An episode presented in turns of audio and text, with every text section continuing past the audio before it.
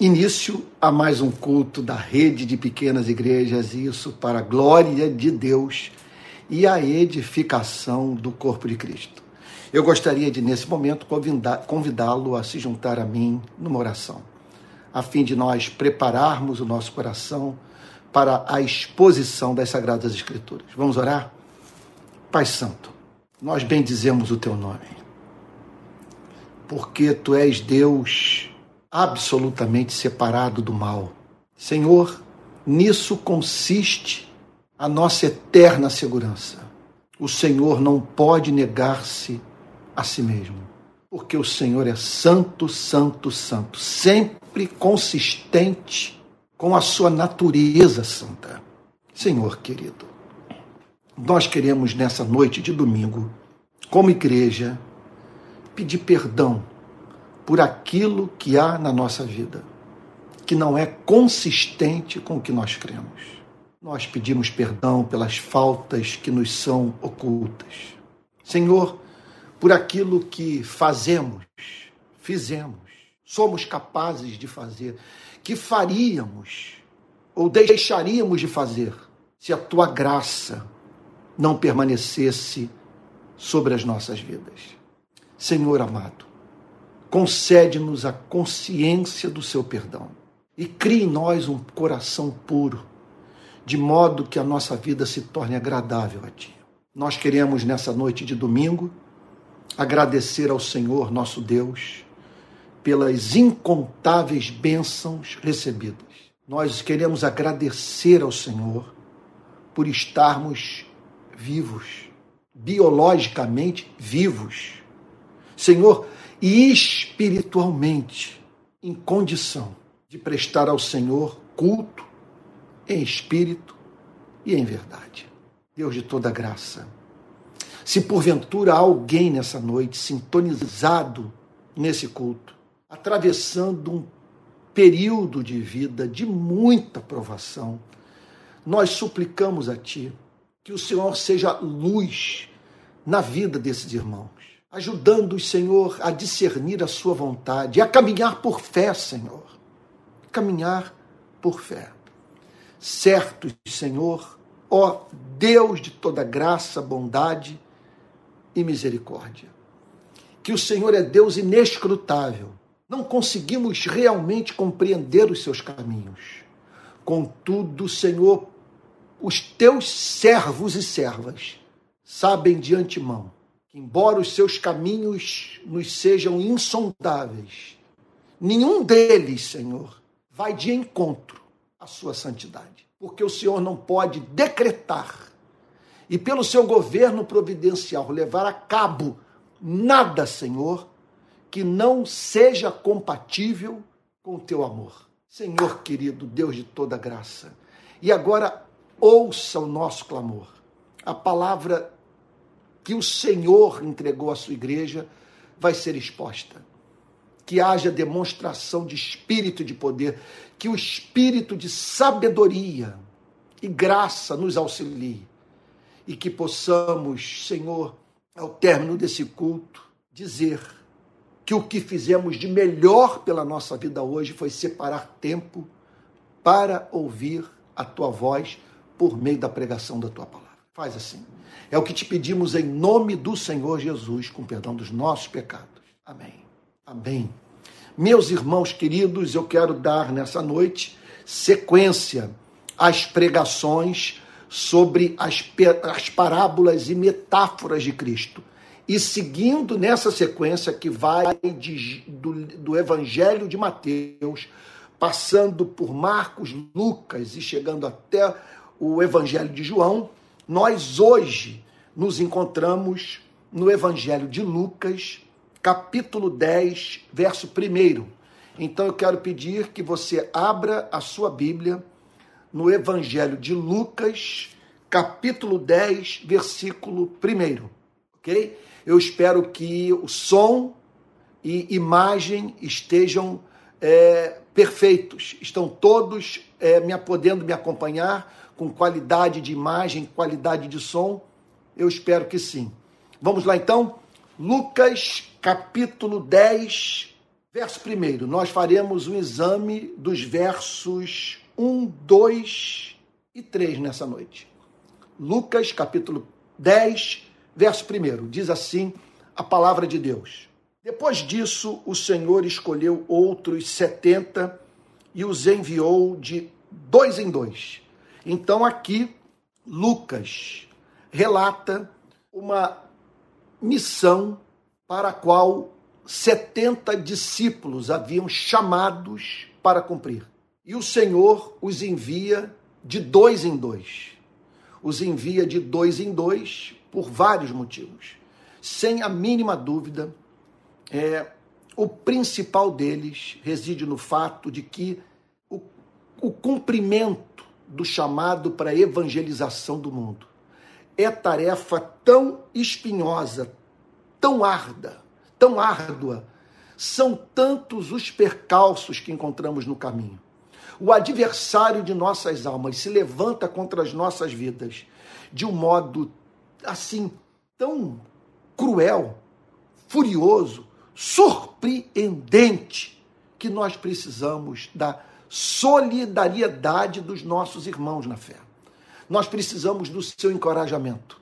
Nós precisamos da sua companhia. Nós carecemos dessa graça encarnada, desse Cristo que se manifesta em nossa vida por meio de irmãos queridos e que nos fortalecem, nos encorajam, sabe, que enxugam as nossas lágrimas, que nos ajudam a enxergar avanço onde nós só vemos retrocesso, flores onde nós só conseguimos enxergar espinhos, vitória onde tudo se nos afigura como derrota.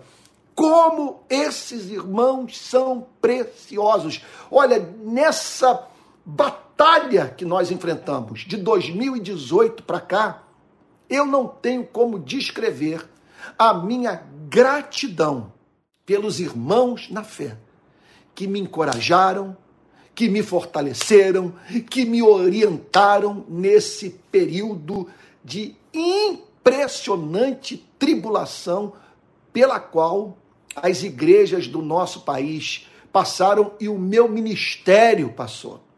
Então, o Senhor Jesus os envia de dois em dois. Que tiremos da nossa cabeça qualquer é, esperança de desenvolvermos um ministério, seja em que área for, exitoso, sem o socorro dos nossos irmãos na fé. Se você está me vendo aqui pregando nessa noite, isso é devido aos irmãos que das mais diferentes maneiras é, me socorreram, permitindo, portanto, que eu estivesse ainda de pé, proclamando a palavra de Deus. Então o Senhor Jesus os envia de dois em dois, com a missão deles irem antes do Senhor Jesus, preparando o caminho por onde o nosso Salvador haveria de passar. Então, esse é o nosso chamado pavimentar o terreno para a chegada de Cristo. Deus nos chamou para cumprir essa função. O texto é claro. Para que fossem adiante dele a cada cidade e lugar onde ele haveria de passar. Então, assim a igreja deveria funcionar. Nós estamos aqui perante o principal vetor do chamado divino para o, o, cumprimento da evangelização do mundo, para a expansão do reino de Deus. O principal vetor do ponto de vista da missão da igreja do mundo. Nós fomos chamados para preparar o caminho para a chegada de Jesus. Como o fazemos? Nós o fazemos quando pregamos a mensagem do arrependimento. Quando chamamos homens e mulheres para se arrependerem dos seus pecados. Note bem, o nosso chamado não consiste em nós proclamarmos a felicidade que há em Cristo para pessoas infelizes. Entenda o ponto? Certamente Jesus veio para sacar o homem do seu estado de infelicidade. Jesus é a alegria dos seres humanos. Então é óbvio que nós devemos proclamar essas promessas que estão em Cristo e que nos asseguram esses motivos que em Cristo encontramos de felicidade. Contudo, não há felicidade sem conversão, sem redenção, sem remissão de pecados. Por isso, antes de apresentarmos ao mundo a alegria, o estado de bem-aventurança que está reservado para aqueles que se reconciliam com o Pai através do Filho, nos cabe pregar a mensagem do arrependimento, porque nós somos infelizes, porque rompemos comunhão com Deus.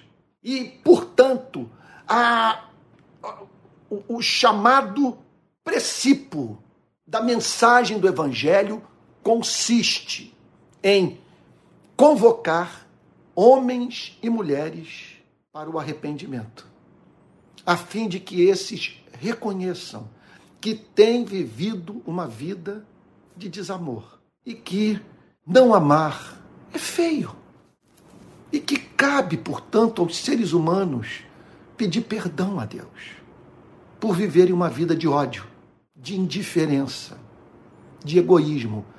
Entenda o ponto. Isso é razoável. Eu prego o Evangelho e tenciono morrer dedicado a, a, a esse ministério, porque estou absolutamente convicto que os seres humanos precisam se arrepender dos seus pecados e se reconciliar com seu Criador. Então nós preparamos o caminho para Cristo quando anunciamos a mensagem do arrependimento. Quando proclamamos também o perdão de pecados. Então é de fundamental importância que ao confrontarmos o mundo com as suas iniquidades, que anunciemos aos pecadores o perdão que há em nosso Senhor e Salvador Jesus Cristo. Então, a igreja pavimenta o caminho para a chegada de Jesus Cristo quando anuncia o Evangelho. Em que consiste o Evangelho, a sua mensagem, o seu conteúdo? No anúncio que o Deus Criador quer perdoar os pecados daqueles que se rebelaram contra a sua autoridade. E não apenas isso, transformar, transformá-los em filhos e filhas por um ato de pura graça mediante arrependimento e fé. Em que consiste o Evangelho? O anúncio das boas novas. Essa mensagem que pavimenta o caminho para que Jesus chegue ao coração dos seres humanos. Consiste, olha, olha, olha que coisa linda, no mundo, olha só, no mundo em que os seres humanos são encontrados trazendo nas suas mãos oferta para comprar o favor do Criador. Houve religião que simplesmente ensinou aos seus adeptos que a única forma de se reconciliarem com a divindade era mediante o sacrifício do próprio filho. Eles pegavam, portanto, o primogênito e o ofereciam à divindade. Então nós encontramos nesse planeta homens e mulheres praticando bizarrices, tolices, idiotices, envolvidos, portanto, com comportamento que inviabiliza a felicidade humana, torna a vida nesse planeta insuportável. Tudo isso na perspectiva de chamar a atenção da divindade. No, tudo isso no, no, no, em razão do anseio de comprarem o amor de Deus. Trabalham duro para que finalmente Deus olhe para eles e se compadeça. O que é o Evangelho? É o anúncio do fato inusitado, extraordinário, de que quem tem a oferecer oferta, quem o faz efetivamente, é o próprio Deus. Deus não pede que os seres humanos apresentem a Ele oferta, a fim de que Deus se torne propício ao homem e à mulher. Deus é o ofertante. Ele oferece Jesus Cristo como sacrifício, a fim de que, pela fé, recebamos a remissão de pecados. Isso não é extraordinário? Então, o que eu tenho para oferecer a Deus? O seu próprio filho. Me apresentar diante dele, é, declarando que estou certo, que sou aceito pelo Criador, apesar do meu histórico de iniquidade, em razão do fato de Cristo ser o Cordeiro de Deus que tira o pecado do mundo. Sim, ele é Cordeiro. Ele não veio a esse planeta para dizer para você e para mim é, o que precisamos fazer para comprarmos essa salvação. Ele veio para efetivamente nos salvar. Portanto, com a sua morte, ele paga o preço dos nossos pecados. Com sua vida de obediência, ele cumpre a lei por nós. E hoje, a igreja é chamada por Deus para anunciar ao mundo a remissão de pecados por meio da morte de Cristo, veja só, a ser recebida mediante arrependimento e fé. Portanto, Cristo não chega em nenhuma casa, em nenhuma rua, nenhuma vila, nenhuma cidade, nenhuma nação. Quer dizer, a igreja não cumpre a sua finalidade histórica, que é pavimentar o caminho para a chegada de Jesus quando a igreja deixa de evangelizar, deixa de proclamar as boas novas da salvação. Quer dizer, não anuncia ao mundo a necessidade dos seres humanos se arrependerem dos seus pecados e crerem em Jesus Cristo para a salvação. Então, é absolutamente certo o fato de que quando a igreja deixa de pregar o evangelho para se dedicar às obras de justiça, às transformações político-sociais, essa igreja logo deixa de ser evangélica.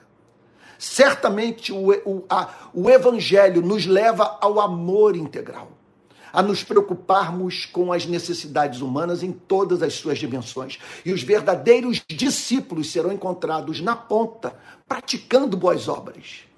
E, e, e entre essas boas obras, as ações político-sociais que mudam as estruturas, que infelicitam a vida humana. Mas o que não pode é a igreja, de tão obcecada com a erradicação das injustiças sociais, perder de vista o chamado para pavimentar o caminho, a fim de que o Senhor Jesus chegue.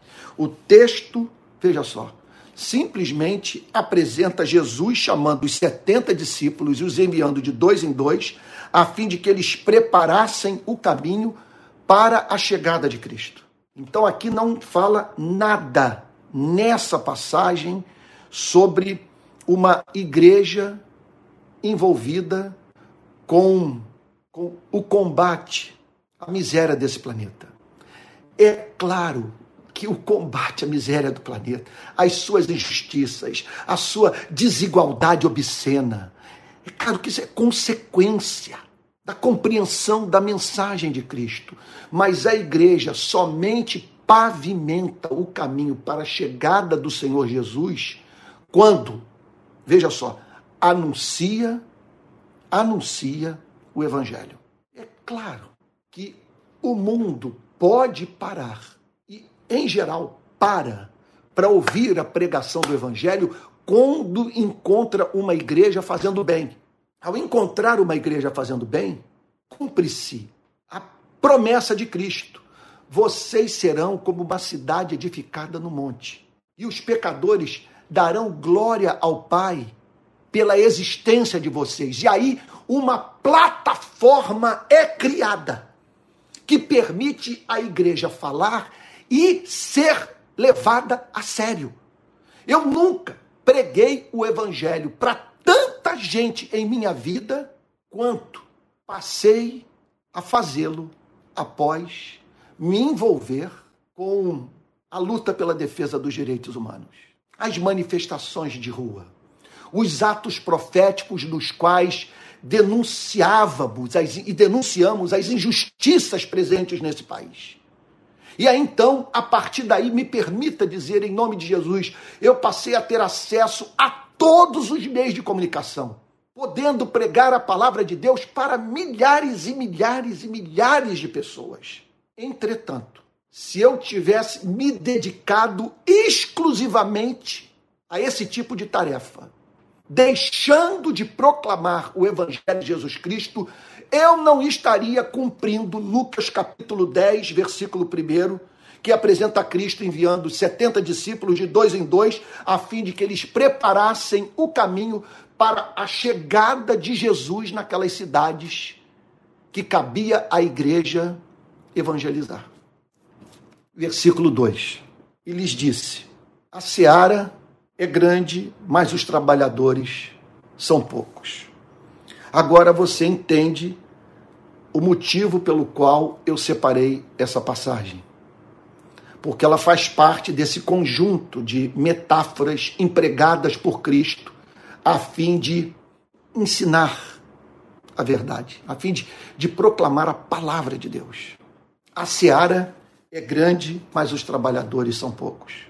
O que ele quer dizer com a seara é grande.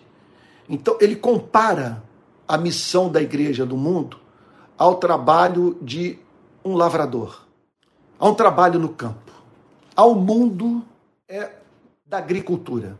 Ele diz o seguinte: se vocês querem saber o que está envolvido na missão da igreja nesse planeta, olhem para um campo é, de dimensão que os olhos não conseguem alcançar na sua totalidade. Pensem num gigantesco latifúndio e em pouquíssimos trabalhadores em condição de trabalhar a terra, de dedicarem-se ao seu cultivo e, em conexão a isso, ao trabalho de semeadura e em conexão a isso, ao trabalho de colheita do que foi semeado. Bom, espero que esteja sendo claro. A seara é grande, mas os trabalhadores são poucos. O que o Senhor Jesus está dizendo é que há uma desproporção absurda entre o número de pessoas a serem alcançadas pelo Evangelho e o número de cristãos verdadeiros, autênticos, disponíveis para o trabalho de evangelização do mundo. A seara é grande, mas os trabalhadores são poucos. Vamos lá. Vamos tentar pensar no que Jesus está querendo dizer objetivamente. A seara é grande. Ah, meu Deus, o coração fica espremido nas horas em que a gente pensa nesse tema. Quando ele diz a seara é grande, o Senhor Jesus está falando do número absurdo de homens e mulheres que não sabem quem são, de onde, de onde vieram e para onde vão. Ele fala de homens e mulheres entregues ao ateísmo, ao agnosticismo ou ao paganismo.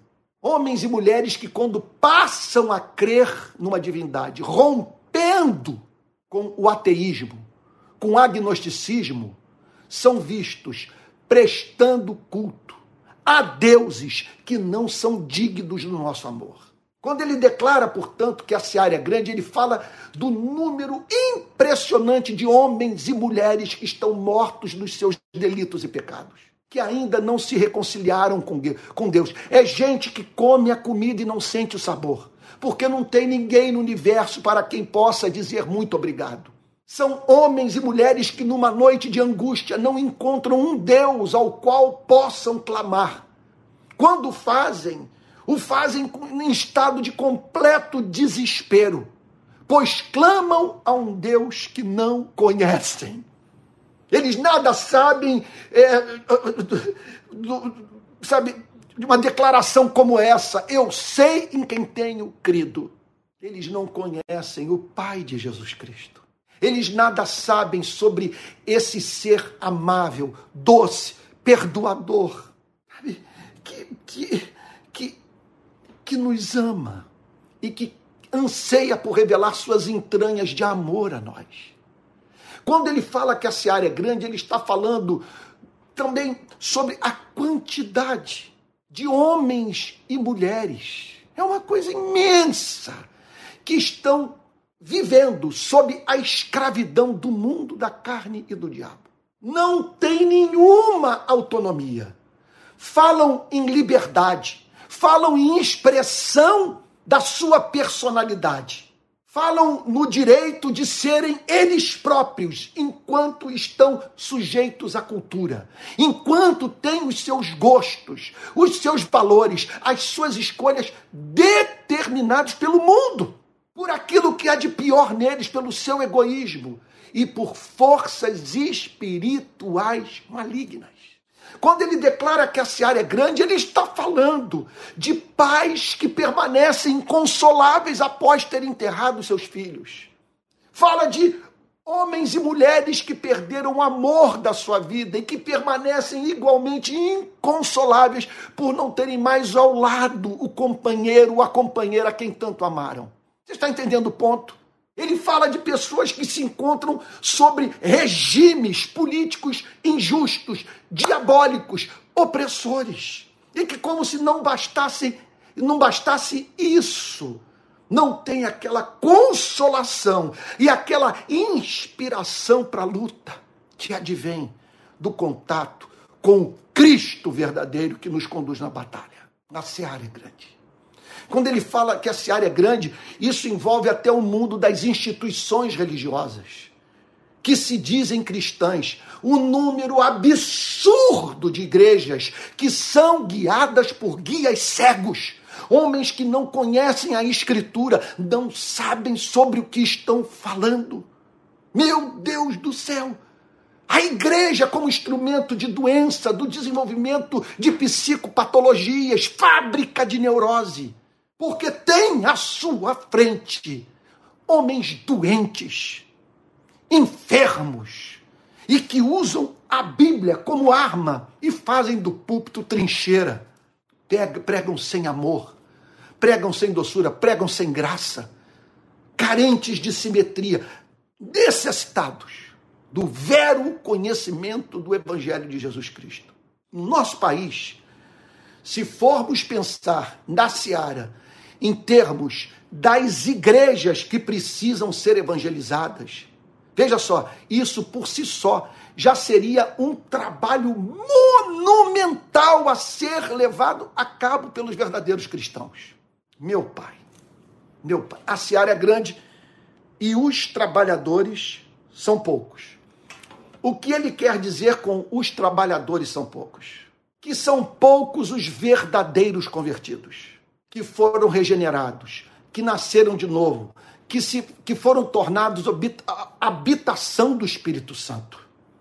O que ele quer dizer com os trabalhadores são poucos? São poucos os que agonizam com o estado do mundo, que se compadecem do que sofrem, do, do, do, dos que sofrem, que, que não se conformam de viverem num planeta no qual bilhões de seres humanos vivem sem dar glória a Deus e nada sabem sobre o que houve em Israel dois mil anos atrás, quando de Maria nasceu um bebê chamado Jesus e que fez obras inigualáveis e que, do ponto de vista da sua pregação, levava as pessoas a dizerem: ninguém jamais falou como esse homem. Então, quando ele diz que os trabalhadores são poucos, ele está falando de poucas pessoas com consciência dos seus dons, do seu chamado.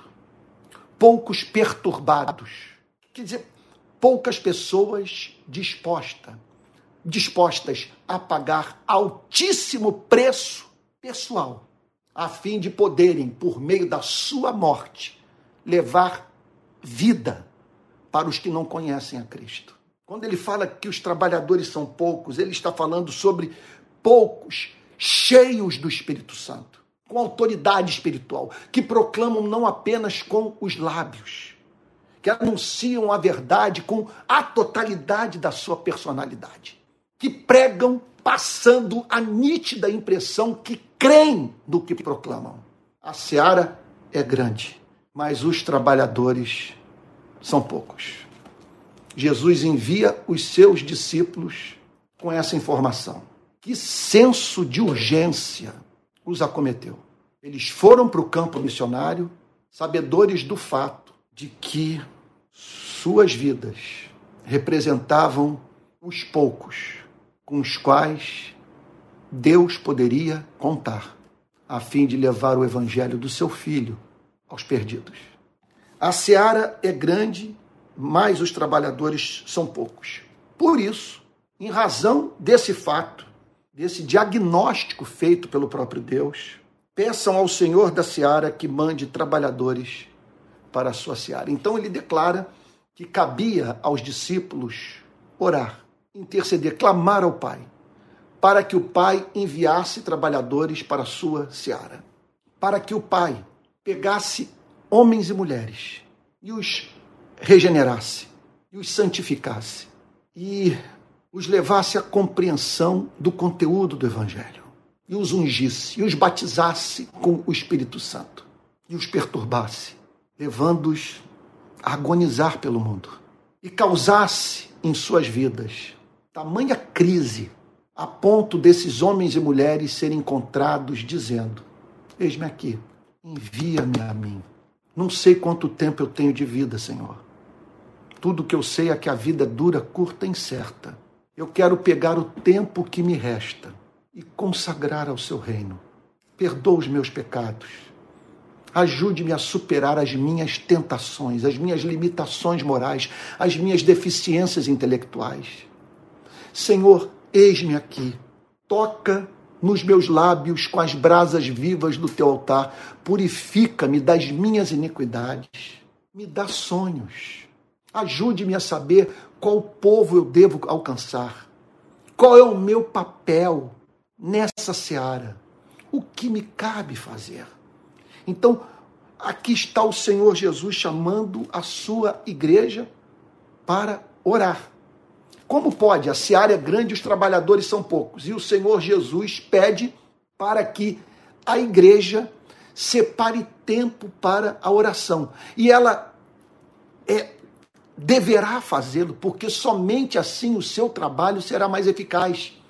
Porque ele será levado a cabo por pessoas que o Pai enviou. E se o Pai enviou, essas pessoas não haverão de usar o trabalho missionário para ganharem visibilidade, para enriquecerem, para usarem a igreja como trampolim político. Se o Pai enviou, serão encontrados lá na ponta homens e mulheres, repito, perturbados, com lágrimas nos olhos, chocado, chocados com o estado de penúria espiritual da humanidade e desejosos, ansiosos de ver pessoas se reconciliando com o Pai por meio da pregação do Evangelho.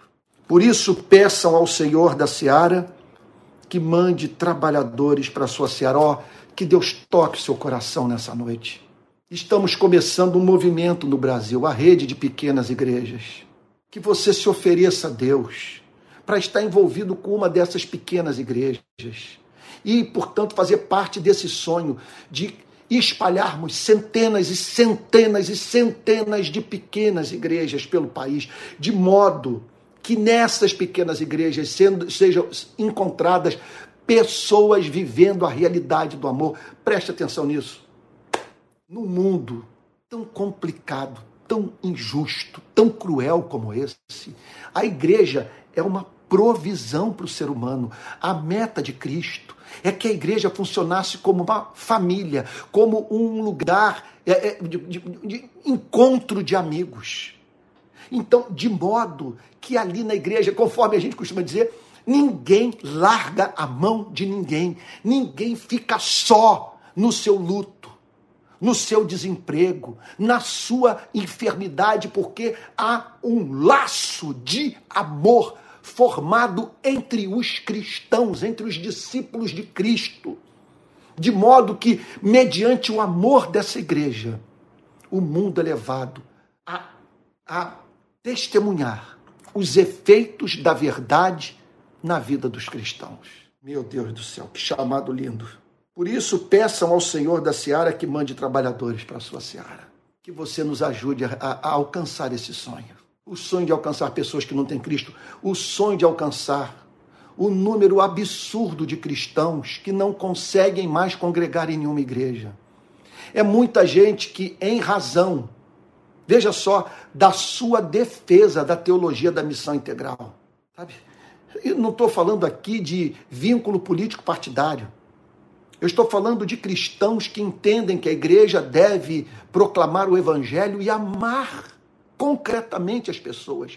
E esses irmãos, ao falarem sobre as consequências práticas desse amor, ao anunciarem que esse amor envolve vestir o nu, alimentar o faminto e combater aquilo que torna seres humanos nus e famintos. Veja só, não conseguiram mais encontrar espaço na igreja. Foram postos para fora. Não concordaram com a maioria. Hoje, ainda, ainda agora de manhã, aqui no, após o culto em Niterói, é, nós conversávamos sobre isso.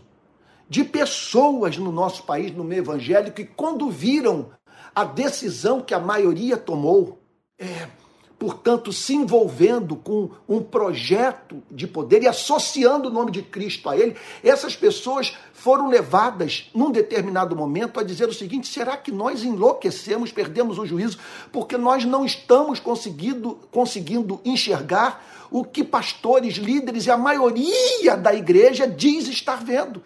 Para nós isso é uma iniquidade, mas eles insistem em dizer que esse é o único caminho para transformar o Brasil e que Cristo está com essa causa, cuja justeza nós não conseguimos enxergar. Que necessidade, portanto, de alcançarmos as ovelhas perdidas da casa de Israel.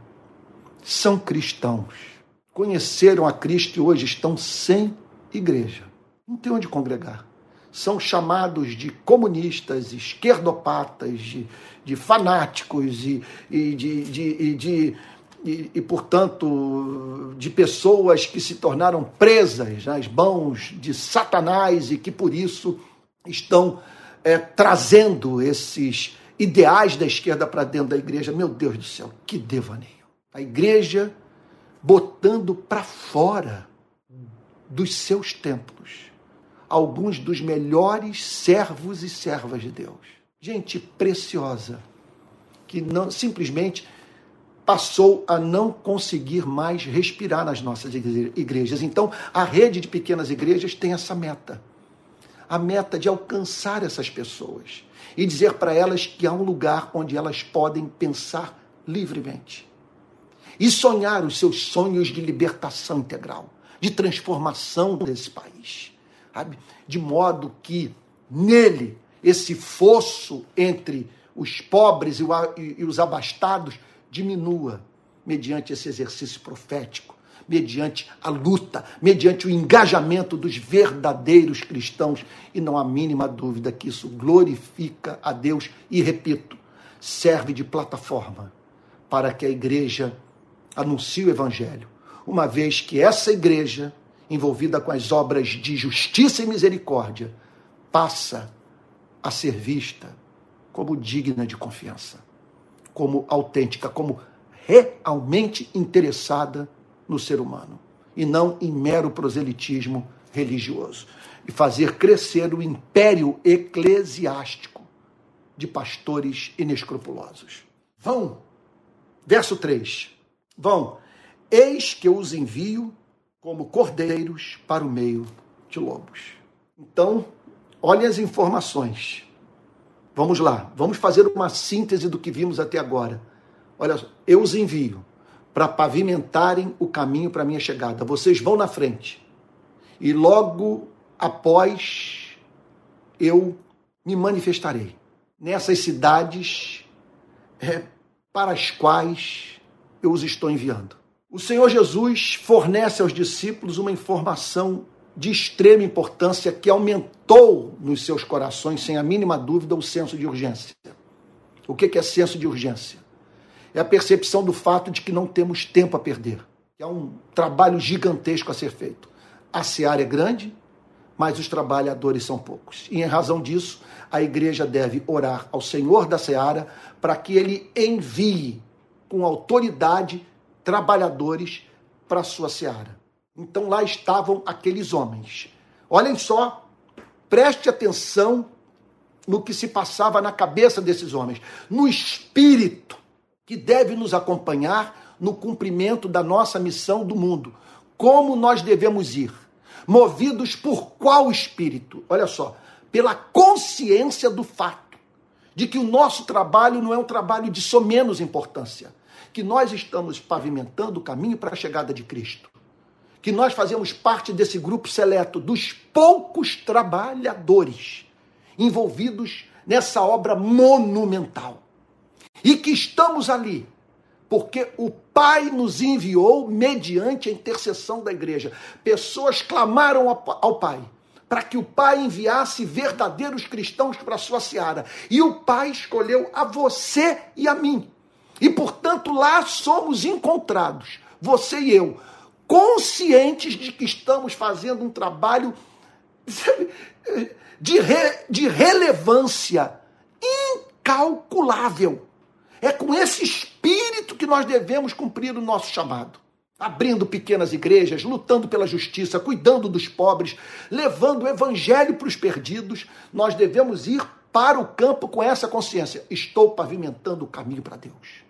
Estou envolvido numa traba num trabalho colossal. Faço parte dos poucos que estão dedicados a essa tarefa. E aqui estou porque o Pai me enviou porque o Pai me santificou, porque o Pai purificou os meus lábios, porque o Pai me deu dons, porque o Pai me deu autoridade pentecostal para pregar o Evangelho. Agora, Jesus faz uma advertência. Meu Deus, ela é muito séria. Se você não ouvir o conselho de Cristo, você não vai dar conta da tarefa. Você vai se cansar na obra e da obra, e largando tudo, em razão da decepção, da frustração, daquele, daquela sensação de que você foi traído, que as suas melhores intenções foram mal interpretadas, que pessoas usaram a sua bondade, que o exploraram, que você tentou ajudar pessoas que não queriam ajuda. Por que eu estou dizendo isso?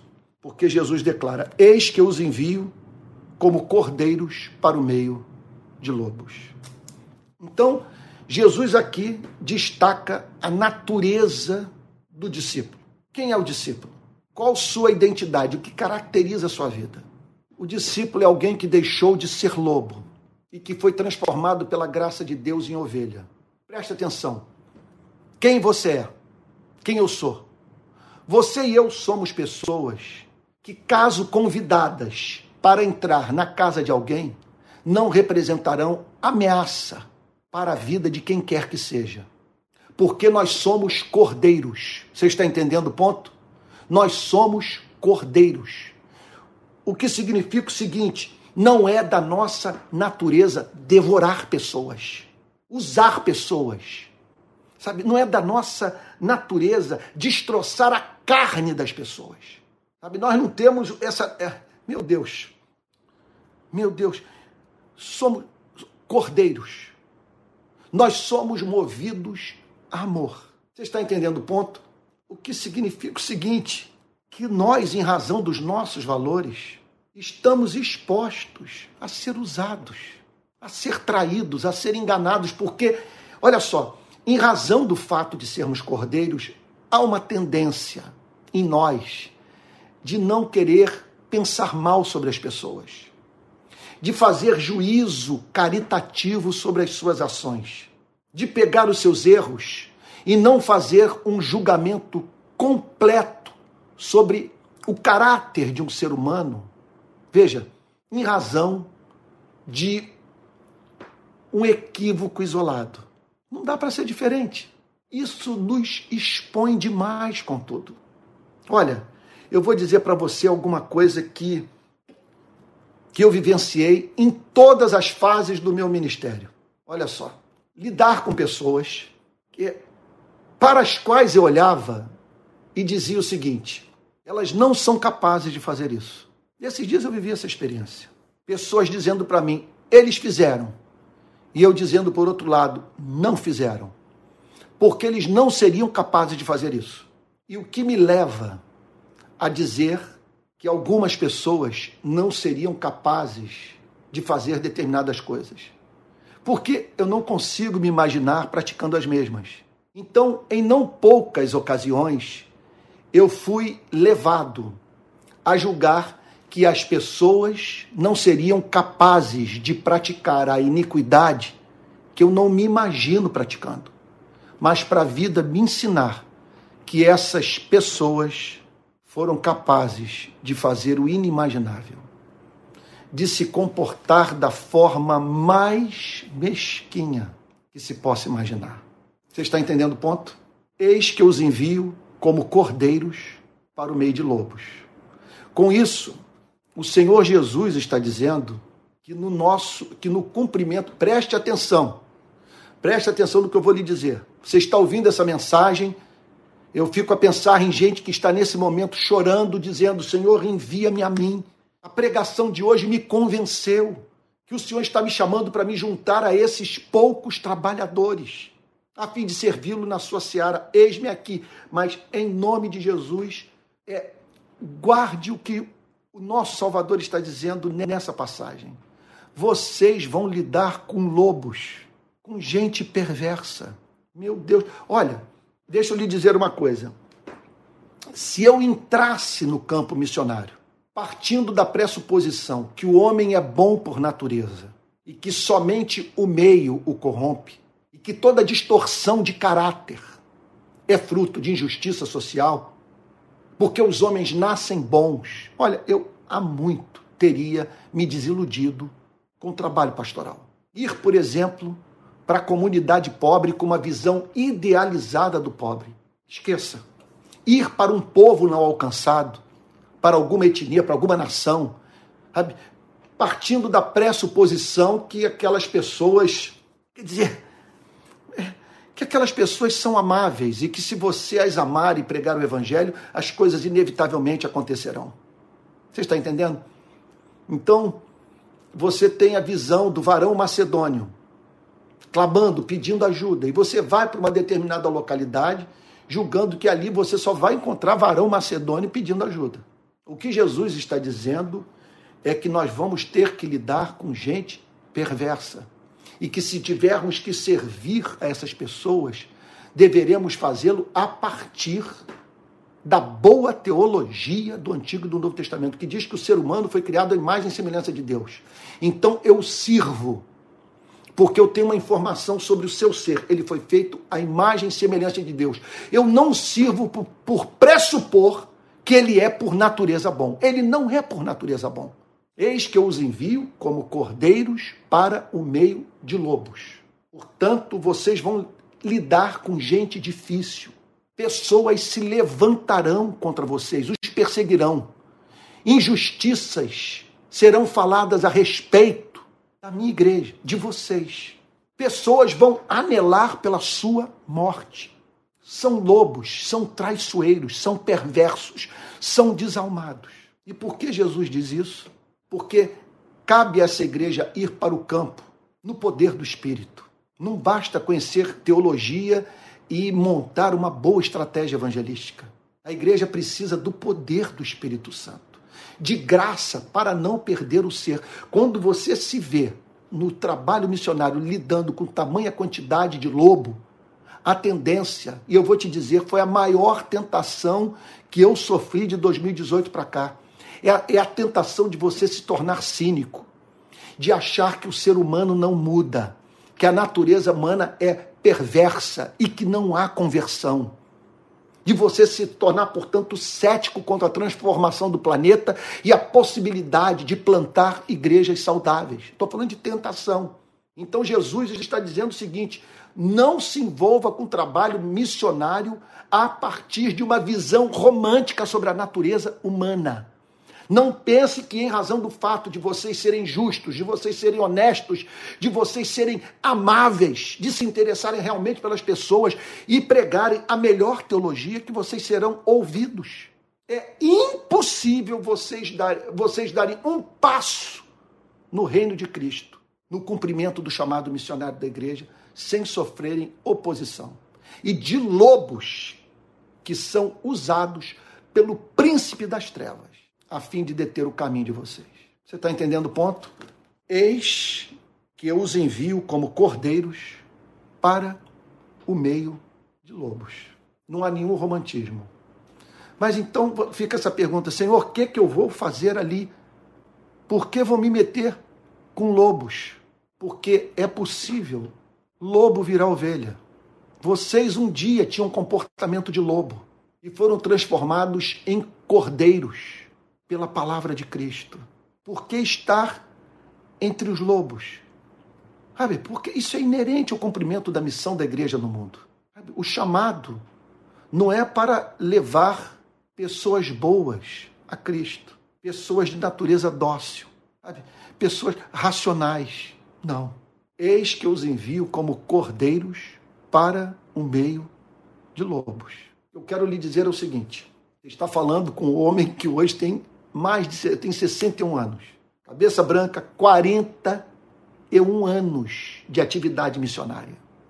35 de ministério pastoral.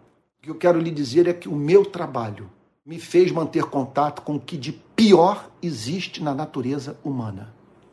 E os lobos mais ferozes que eu encontrei na minha vida, eu encontrei dentro da igreja.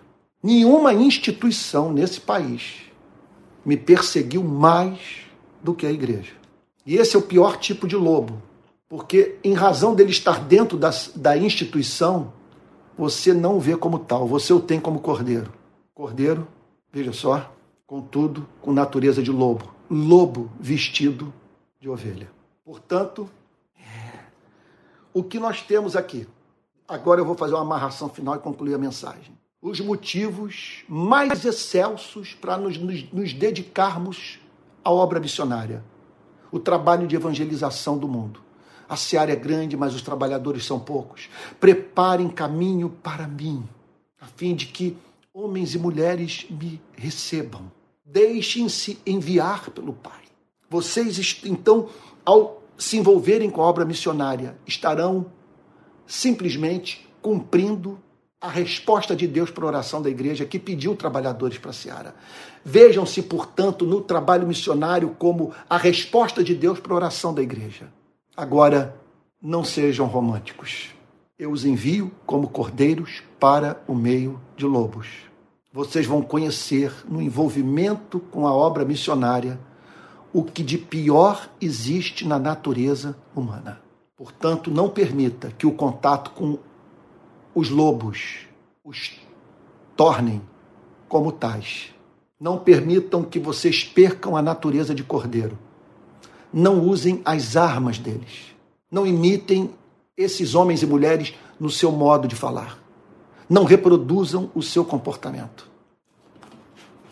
Talvez nenhum texto venha mais em nosso socorro nesse momento do que esse aqui, que, que, que, que simplesmente é, fala sobre a tentação de nós deixarmos de ser cordeiros a fim de nos comportarmos como lobos, especialmente quando os lobos prejudicaram o nosso trabalho, devastaram a nossa seara.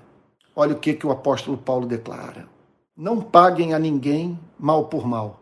Romanos capítulo 12, verso 17. Procurem fazer o bem diante de todos, se possível. No que depender de vocês, vivam em paz com todas as pessoas. Meus amados, não façam justiça com as próprias mãos. Isso significa você manter a sua identidade de, de, de, cordeiro e não se transformar em lobo. Se possível, no que depender de vocês, vivam em paz com todas as pessoas. Meus amados, não façam justiça com as próprias mãos, mas deem lugar à ira de Deus, pois está escrito: A mim me pertence a vingança, eu é que retribuirei, diz o Senhor. Terrível coisa quando um lobo que se levanta contra as nossas vidas cai nas mãos do Deus vivo. É o que o apóstolo Paulo está dizendo. Façam o contrário. Se o seu inimigo tiver fome, dele de comer. Se tiver sede, dele de beber. Porque fazendo isto, você amontoará brasas vivas sobre a cabeça dele. Não se deixe vencer pelo mal.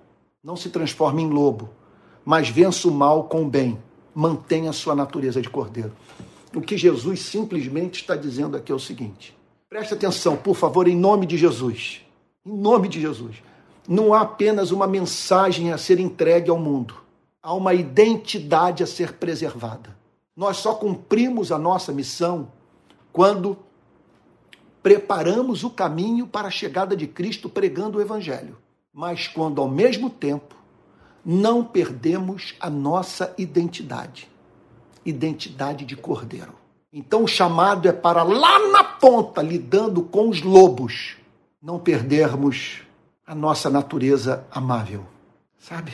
De ninguém a olhar para as nossas vidas ter o direito de dizer que nós nos transformamos na antítese da nossa própria mensagem. Portanto, se você tiver que ir para a obra missionária, vá porque Deus o enviou. Vá porque o homem foi criado à imagem e semelhança de Deus. Vá porque o túmulo está vazio e nós temos que anunciar a esse planeta que Jesus Cristo ressuscitou. Mas não seja romântico. Você vai se relacionar com muitas pessoas. Você vai tocar em temas sensíveis. E você vai conhecer a natureza humana. Então, vamos lá. O que eu posso dizer é o seguinte: você não foi enganado. Que antes de enviá-lo, ele disse para você: Eu estou o enviando como cordeiro para o meio de lobos. Então, o que nos sustenta lá na ponta? O amor o cumprimento do nosso chamado. Simplesmente é isso. Fomos chamados e devemos partir sem nenhum romantismo, sabendo que o ser humano é caído e que aquele a quem intencionamos ajudar vai tentar nos devorar. Contudo, não vai cair um fio de cabelo da sua cabeça, nem da minha, porque nenhum lobo dá conta de encarar o leão da tribo de Judá. Vamos orar? Pai Santo, Deus de toda graça, bondade e misericórdia. Que passagem. Estamos aqui a oferecer o que resta das nossas vidas a Ti. Tu sabes que um homem como eu tem mais passado que futuro. O que eu já vivi é maior do que o tempo que me resta de vida. Senhor, movidos por esse senso de urgência, todos nós oferecemos as nossas vidas a Ti, a fim de prepararmos o caminho para a chegada de Cristo nos corações humanos. Envia-nos, Senhor, sem romantismo, na completa dependência do Espírito Santo. Em nome de Jesus, Senhor. Amém. Amém. Meu Deus do céu, como é bom pregar o Evangelho. Você não tem, olha, você não tem ideia do que eu experimento quando estou pregando a palavra.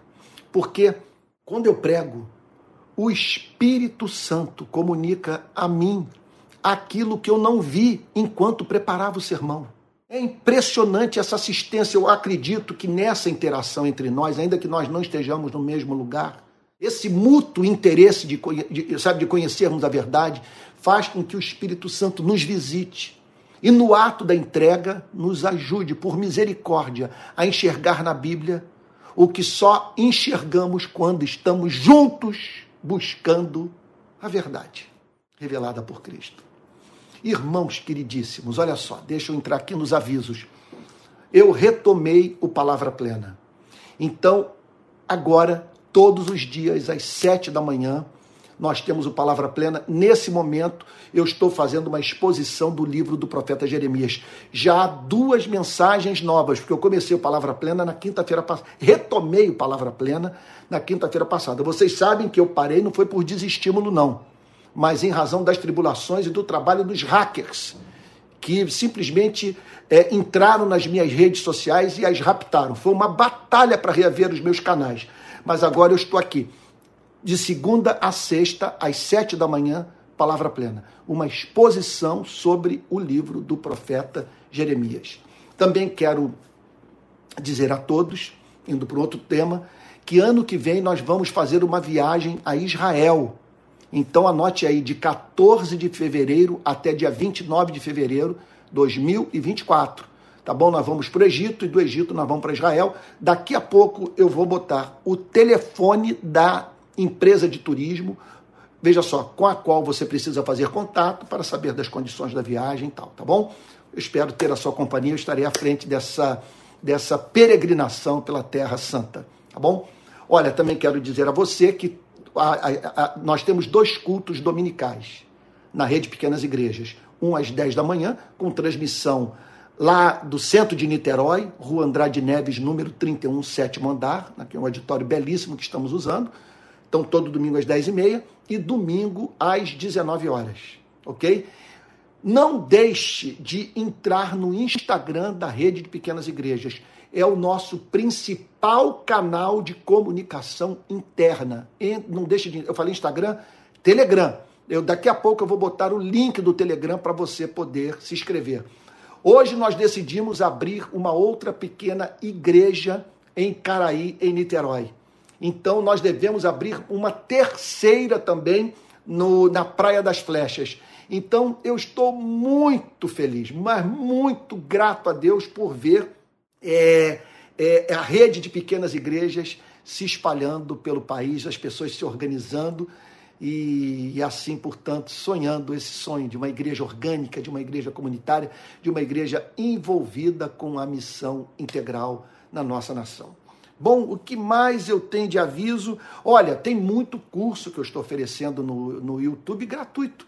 Curso sobre história do cristianismo, sobre apologética, sobre liderança, sabe? Curso sobre teologia. Vai lá, não deixe de assistir. Muito material gravado. Vai lá nas playlists que você vai ter acesso a essas mensagens. Então, é isso. Eu acho que é o que eu tenho aqui de aviso para dar hoje, tá bom? Então vamos receber a benção. Quanta gente aqui presente, gente querida, Liane Rangel, doutor Manuel Ricardo, meu médico, meu Deus, a Bernadette, muitos queridos, muito, sou muito grato a Deus, o Lauro Júnior, Liliane Costa, meu Deus, quem mais? Sabe, pessoas preciosas enviando suas palavras de encorajamento e nessa interação que me faz tamanho bem. Tá bom? Vamos receber a benção apostólica e logo após não deixe, não deixe de checar a descrição desse vídeo a fim de você ter acesso aos links ao meu site, ao, ao, Telegram da rede de pequenas igrejas, ao telefone de contato dessa, dessa empresa de turismo, tá bom? É isso aí. Ah, meu Deus, ah, está lembrando, a Ana Carolina está me lembrando do Pix. Contribuição, não deixe de contribuir com a rede de pequenas igrejas. Olha só, aqui vai o nosso Pix. Pix RPI 22, é tudo junto, Pix RPI 22 arroba gmail.com. Se você fizer um depósito nesse Pix, é, a sua oferta vai cair na conta da rede de pequenas igrejas. E com isso nós vamos continuar viabilizando esse sonho, contratando pessoas, socorrendo os necessitados, levando adiante a obra missionária, tá bom? É isso aí. É, pixrpi22, arroba gmail.com. Vamos receber a benção apostólica. É... Ah, o, o Emerson, nosso querido irmão Emerson, está lembrando que os cultos da manhã são transmitidos pelo canal de YouTube da Rede de Pequenas Igrejas. Olha, a Rede de Pequenas Igrejas já tem. É, a Rede de Pequenas Igrejas já tem Instagram, já tem canal de YouTube, tá bom? E o Telegram aí para você se inscrever. É isso aí. Vamos receber a bênção apostólica e que a graça do nosso Senhor e Salvador Jesus Cristo, o amor de Deus o Pai e a comunhão do Espírito Santo sejam com cada um de vocês, desde agora e para todo sempre. Amém. Essa mensagem vai ser salva e você vai poder compartilhar o link dessa pregação com seus parentes e amigos. Fique com Jesus, tá bom? E até o próximo domingo. Deus te guarde.